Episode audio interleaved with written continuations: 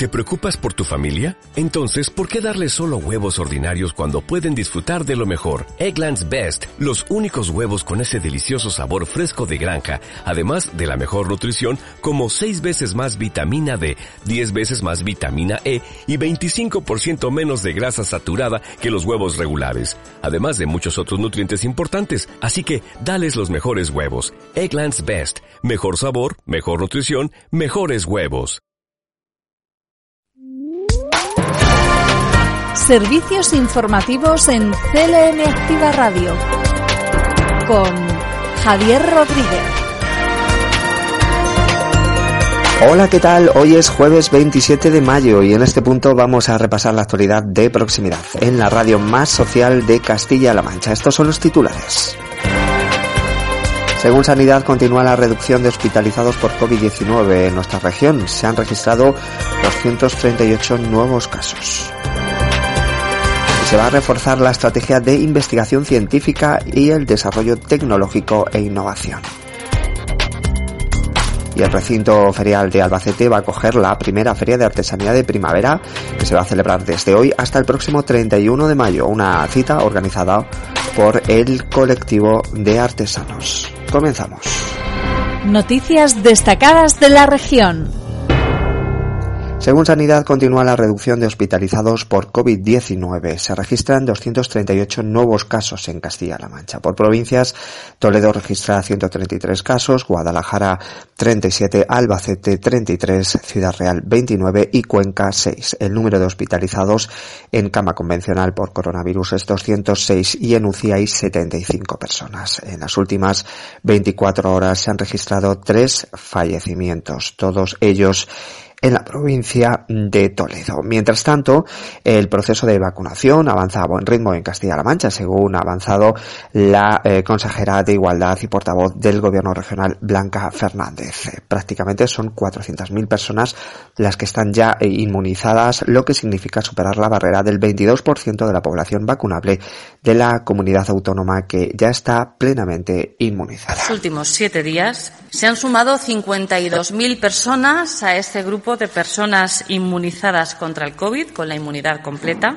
y nos acercamos prácticamente a las 400.000 personas ya inmunizadas en Castilla-La Mancha, exactamente 379.701 lo que es superar la barrera del 22% de la población vacunable de Castilla-La Mancha ya estaría plenamente inmunizada. Por tanto, buenas noticias, buen ritmo de vacunación y, desde luego, cada día más cerca esa solución de inmunidad frente a la peor pandemia que hemos sufrido. A este momento hemos administrado prácticamente 1.200.000 dosis de vacunas, 111.000 de ellas en los últimos siete días y esto quiere decir que si seguimos recibiendo el mismo ritmo de, dosis que estamos recibiendo en este momento, a finales de junio podemos tener inoculadas 1,7 millones de dosis en Castilla-La Mancha. Esto es un magnífico dato, aunque es verdad que tendríamos capacidad de vacunar el doble de lo que estamos vacunando en este momento, ¿no? O sea que podríamos aumentar realmente el ritmo de vacunación si incrementase el ritmo de llegada de vacunas. En cualquier caso, ha afirmado la consejera que se está cumpliendo con el objetivo marcado de inocular al menos una media de 15.000 vacunas al día, aunque ha habido días en los que se ha llegado a administrar hasta 38.000 dosis.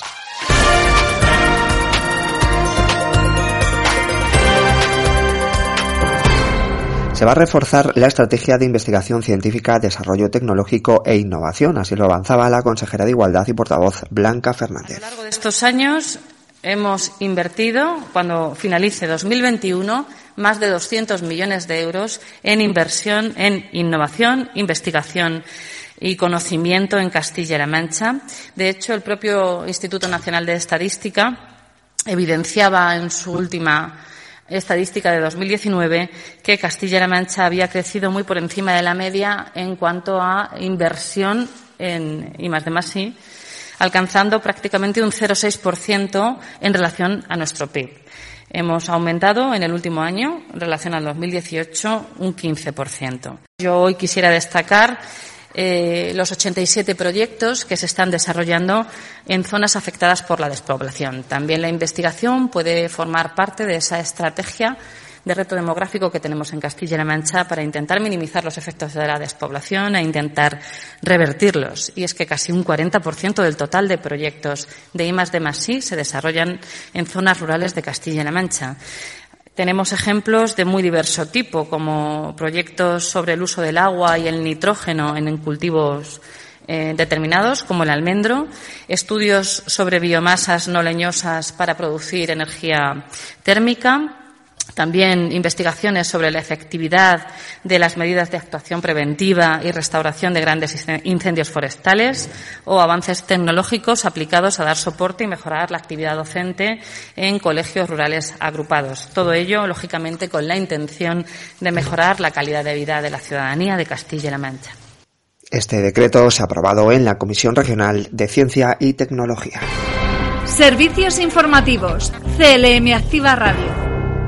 El presidente regional Emiliano García Paje ha mantenido un encuentro con el secretario de Estado de Infraestructuras del gobierno portugués, Jorge Delgado, en el que se ha abordado eh, los temas como las infraestructuras estratégicas para la región. Un encuentro en el que también han eh, tomado parte la alcaldesa de Talavera de la Reina, Tita García, y la alcaldesa de Puerto Llano, Isabel Rodríguez. También el consejero de Fomento, Nacho Hernando, al que escuchamos. Eh, el gobierno de Portugal se está tomando muy en serio su conexión eh, lo más rápidamente posible con Madrid a través de Talavera de la Reina, como también eh, la mejora de las conexiones de la electrificación de la vía convencional que tenga que eh, llevarnos no solamente a Puerto Llano, a Ciudad Real, Alcázar, Albacete y Valencia, en ese eje transversal, es un planteamiento que hace ya años que se planteó como esos corredores transeuropeos y que Portugal se lo ha tomado muy en serio. Y de hecho, como le hemos podido transmitir por parte del gobierno del presidente Emiliano García Paje, el presidente le ha podido transmitir al gobierno portugués eh, también una enhorabuena porque sinceramente el esfuerzo el, que está haciendo el gobierno portugués es digno de admiración y, y se colocan en una posición muy ventajosa para ellos, pero a la vez eh, como inevitablemente tienen que pasar por España, eso nos viene muy bien también a Castilla-La Mancha las inversiones que hacen. ¿Vale? Relación que nos permite el, hacer un planteamiento de futuro muy esperanzador. Esperanzador especialmente para dos ciudades importantísimas en la comunidad autónoma, como es Puerto Llano, como está la Vega de la Reina, y que además se van a ver mm, tremendamente beneficiadas por esas inversiones que tanto el gobierno de España como el gobierno portugués están realizando para, para conseguir una conexión entre ambos países lo más rápidamente posible. Rápida para pasajeros, rápida para mercancías, que nos permitiría incluso, según las estimaciones del gobierno portugués, en algunos casos llegar a reducir eh, los costes de mercancías hasta en un 45%. Es decir, que vamos a Reunión importante, por lo tanto, para Puerto Llano y Talavera, para que puedan ser foco de atracción esta última milla de Madrid, a la vez que pueda seguir haciendo una apuesta por el transporte y la tecnología con el impulso, eh, en este caso, de estos nuevos acuerdos. Servicios informativos en CLM Activa Radio. Y el consejero de Desarrollo mm, Rural, Agricultura y Agua, Francisco Martínez Arroyo, eh, participaba ayer en Toledo en el foro Agro. Ha declarado que no quiere guerra del agua con otras regiones, pero que defenderá sus intereses para generar desarrollo y futuro. Por lo tanto, en materia de agua, mano tendida, mano tendida, solidaridad con todos eh, los territorios de nuestro país, incluso con los agricultores, y lo quiero decir otra vez, del Levante, pero teniendo en cuenta que el agua tiene que ayudarnos a generar aquí desarrollo y futuro. Es el recurso más imprescindible y lo tenemos muy claro. Por eso es el primer mensaje de la intervención y por eso he querido ser tan contundente. También ha querido hablar sobre la PAC.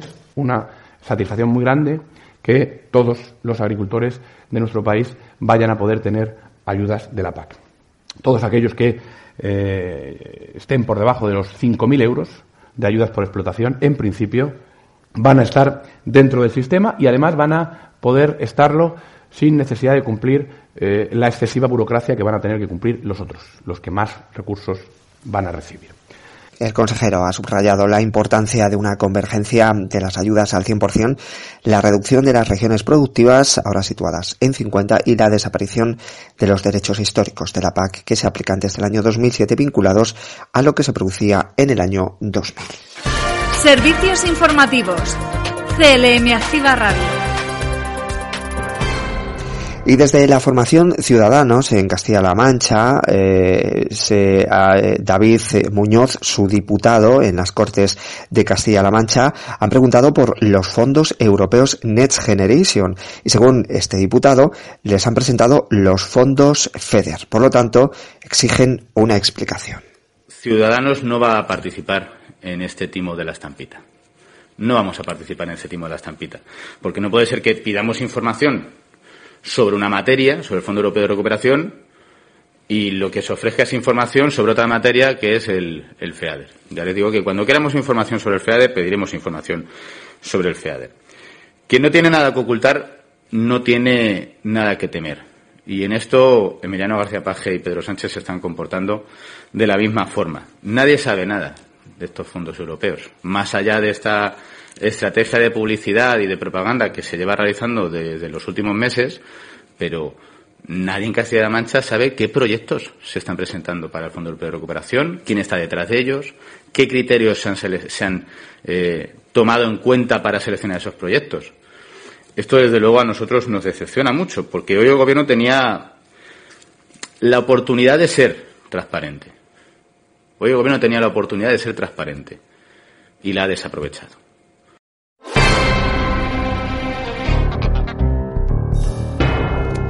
Y una nota a nivel regional, cooperativas agroalimentarias con Fundación La Caixa y CaixaBank renuevan su convenio de colaboración. La organización recibe el apoyo de la Fundación La Caixa a través de CaixaBank para dar continuidad a los proyectos como Desayuna con Imaginación, Alimenta tu Sonrisa y Alimenta tu Vida. El objetivo un año más es favorecer el desarrollo de las actividades de carácter social, alimentación saludable e igualdad en el medio rural.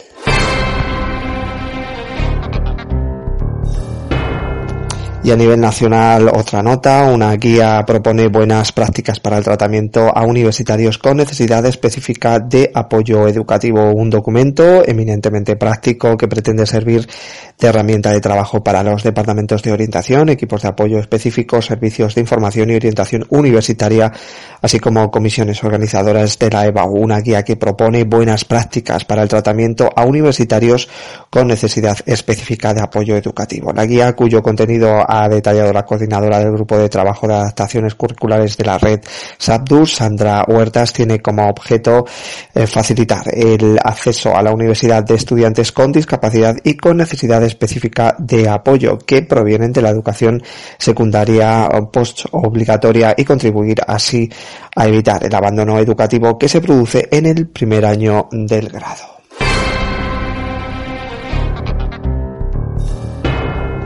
Y es el momento de repasar las noticias por provincias. Noticias en CLM Activa Radio. Las noticias más destacadas en Albacete, el recinto ferial de Albacete va a acoger la primera feria de artesanía de primavera del 27 al 31 de mayo, una cita organizada por el colectivo de artesanos de Albacete. Un total de 20 casetas conforman esta primera edición de una feria que Albacete ya conoce porque este colectivo tiene organizado eventos similares como un gran éxito como la Feria de Navidad y la Feria Artesana. Así, como exposiciones o concursos e incluso ferias artesanales en pueblos como Riopar o Tarazona de la Mancha. Así, en esta ocasión, nueve de estos artesanos y artesanas serán de la provincia, siete del resto de Castilla-La Mancha y cuatro vendrán desde Valencia, a lo que se suman dos están más con talleres demostrativos y participativos que financia la Diputación Provincial a través del programa DIPU Protege para difundir, divulgar y promocionar oficios que están en riesgo de desaparecer como la alfarería, el vidrio, el jabón, crochet, cuero o textil. Y se está llevando a cabo en Albacete Capital eh, dentro de la Semana de la Movilidad varias actividades. Hoy, por ejemplo, ahora mismo se está celebrando una sesión llamada Empleo en Europa. Eh, la red EURES el programa de retorno del talento eh, serán protagonistas como temas dentro de esta conferencia, además de experiencias que se van a contar de movilidad en Europa. Será Elena Guillamón Fernández, técnica de empleo y orientación de la oficina Emplea Enellín, quien coordine esta charla. Y por la tarde, hoy por la tarde, hasta de 4 a 6 de la tarde, habrá también en Albacete un taller en línea para jóvenes, eh, formación en Erasmus eh, Plus, eh, Juventud y Cuerpo Europeo de Solidaridad. Será Pepe Moreno el ponente, que es experto en programas europeos de movilidad en el ámbito de la juventud. Como decimos, forma parte estas actividades dentro de la Semana de Movilidad Juvenil y Solidaridad Europea que se está celebrando en Albacete Capital. Noticias en CLM Activa Radio. Las noticias más destacadas en Ciudad Real.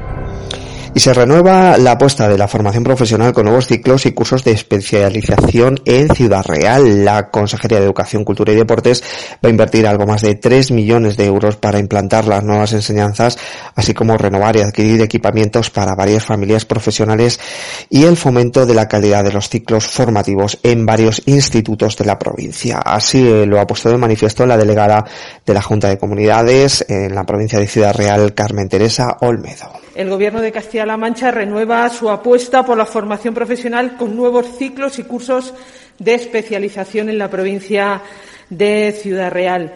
La formación profesional es un eje estratégico dentro de la política educativa del Gobierno de Castilla-La Mancha y esta, esta afirmación se avala con la puesta en marcha a partir de septiembre de este año 2021 eh, de más de una decena de nuevos ciclos formativos y de cursos de especialización para nuestra provincia. Esta nueva puesta en marcha supondrá una inversión de más de 3,1 millones de euros. Eh, con estos nuevos estudios, con esta implantación de nuevos ciclos y estos cuatro cursos de especialización, eh, lo que perseguimos es introducir a los jóvenes, a los chicos y chicas eh, en diferentes especialidades que disfrutan de una alta inserción laboral y que tienen, como no puede ser de otra manera, un carácter estratégico dentro de la economía de Castilla-La Mancha y de la provincia de Ciudad Real. Sectores como la digitalización industrial, la inteligencia artificial, el mantenimiento de los vehículos híbridos y eléctricos y el desarrollo de videojuegos y de redes 5G.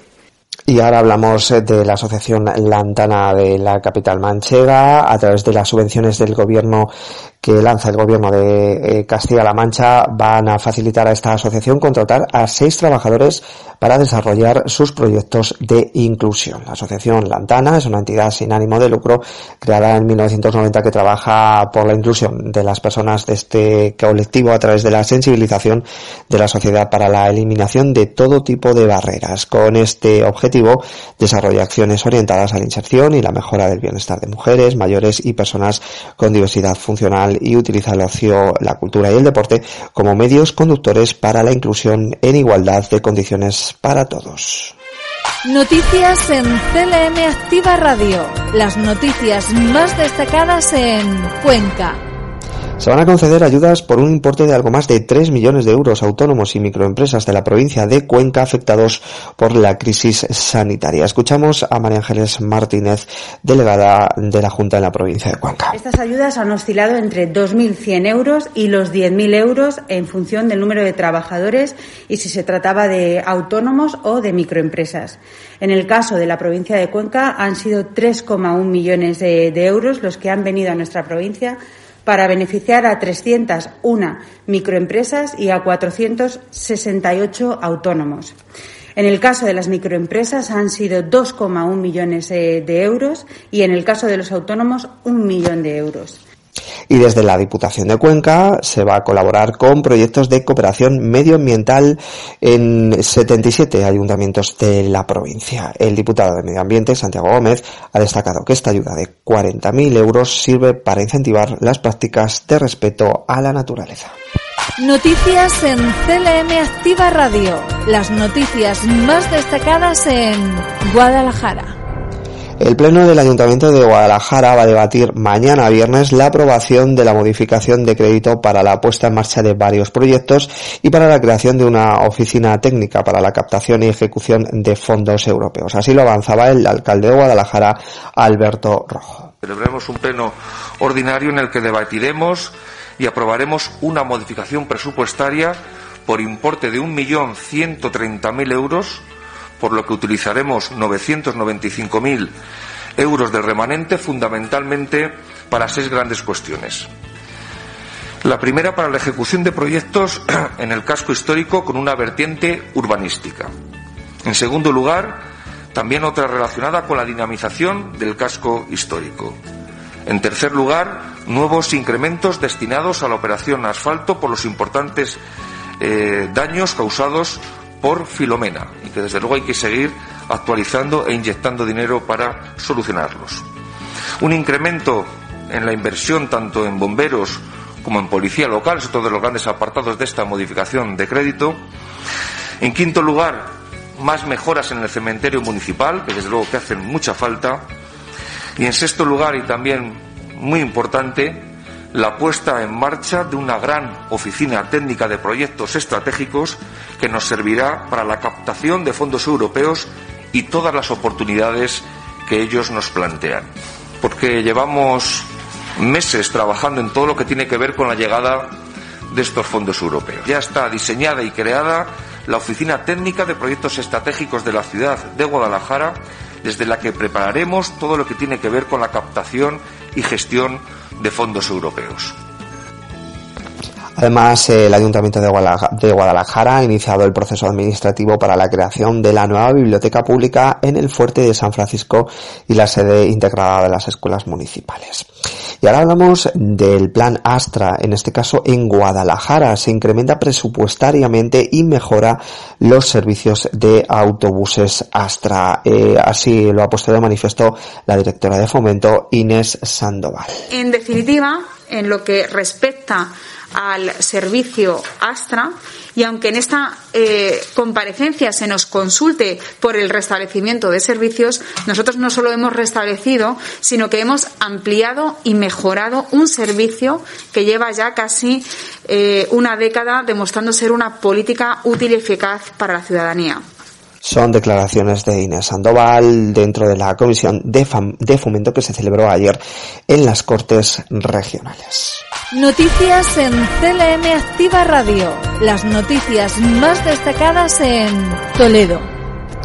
El gobierno de la Diputación de Toledo ha convocado el primer certamen de relato corto para personas mayores de edad y de temática libre, al que pueden presentarse todas aquellas personas que residan o hayan nacido en cualquiera de las localidades de la provincia. Se trata de una iniciativa destinada a todas aquellas personas con inquietudes literarias de nuestra provincia para que puedan expresar sus propuestas y presentarse a un certamen de nuevo cuño organizado en este caso por la Diputación de Toledo conjuntamente con la Asociación de Bibliotecarios de Toledo. Con este certamen se busca incentivar la creación literaria de los residentes o nacidos en Toledo de toda condición para fomentar la escritura y motivar el desarrollo de las aptitudes literarias de los que decían participar. Los premios establecidos se fijan en 1.500 euros para el ganador, 1.000 para el segundo clasificado y 500 euros para el tercero elegidos por un jurado constituido por representantes de las dos entidades organizadoras y escritores o escritoras de reconocido prestigio.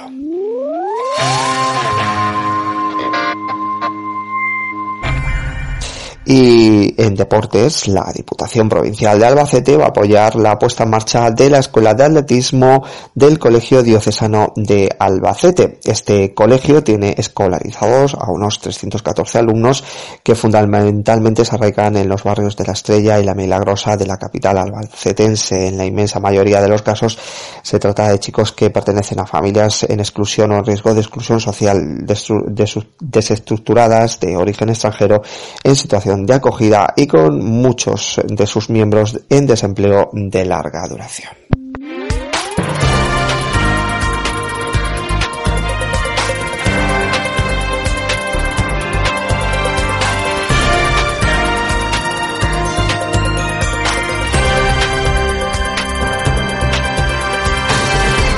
Y el tiempo mañana nuboso con nubes medias y altas y nubosidad de evolución que en zonas de montaña de Cuenca y Guadalajara puede dar lugar a algún chubasco o tormenta ocasional, tendiendo al final del día a poco nuboso. Las temperaturas mínimas en ascenso y máximas en descenso. El viento será flojo, variable. Es una información de la Agencia Estatal de Meteorología.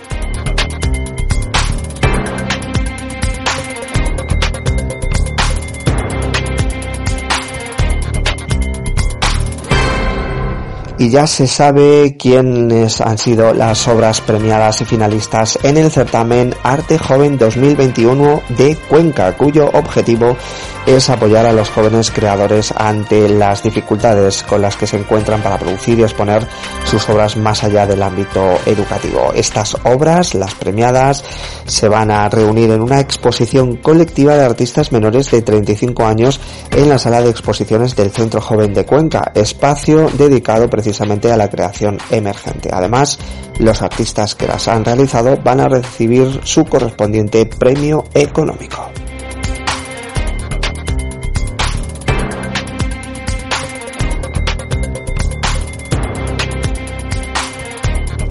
Y de esta forma terminamos eh, nuestro informativo. Recuerden que mañana volvemos a la una y media para repasar juntos la actualidad más cercana. En los mandos técnicos ha estado Jesús Rodríguez. Mañana, como decimos, volvemos. Disfruten del resto de la jornada. Un saludo. Servicios informativos en CLM Activa Radio con Javier Rodríguez.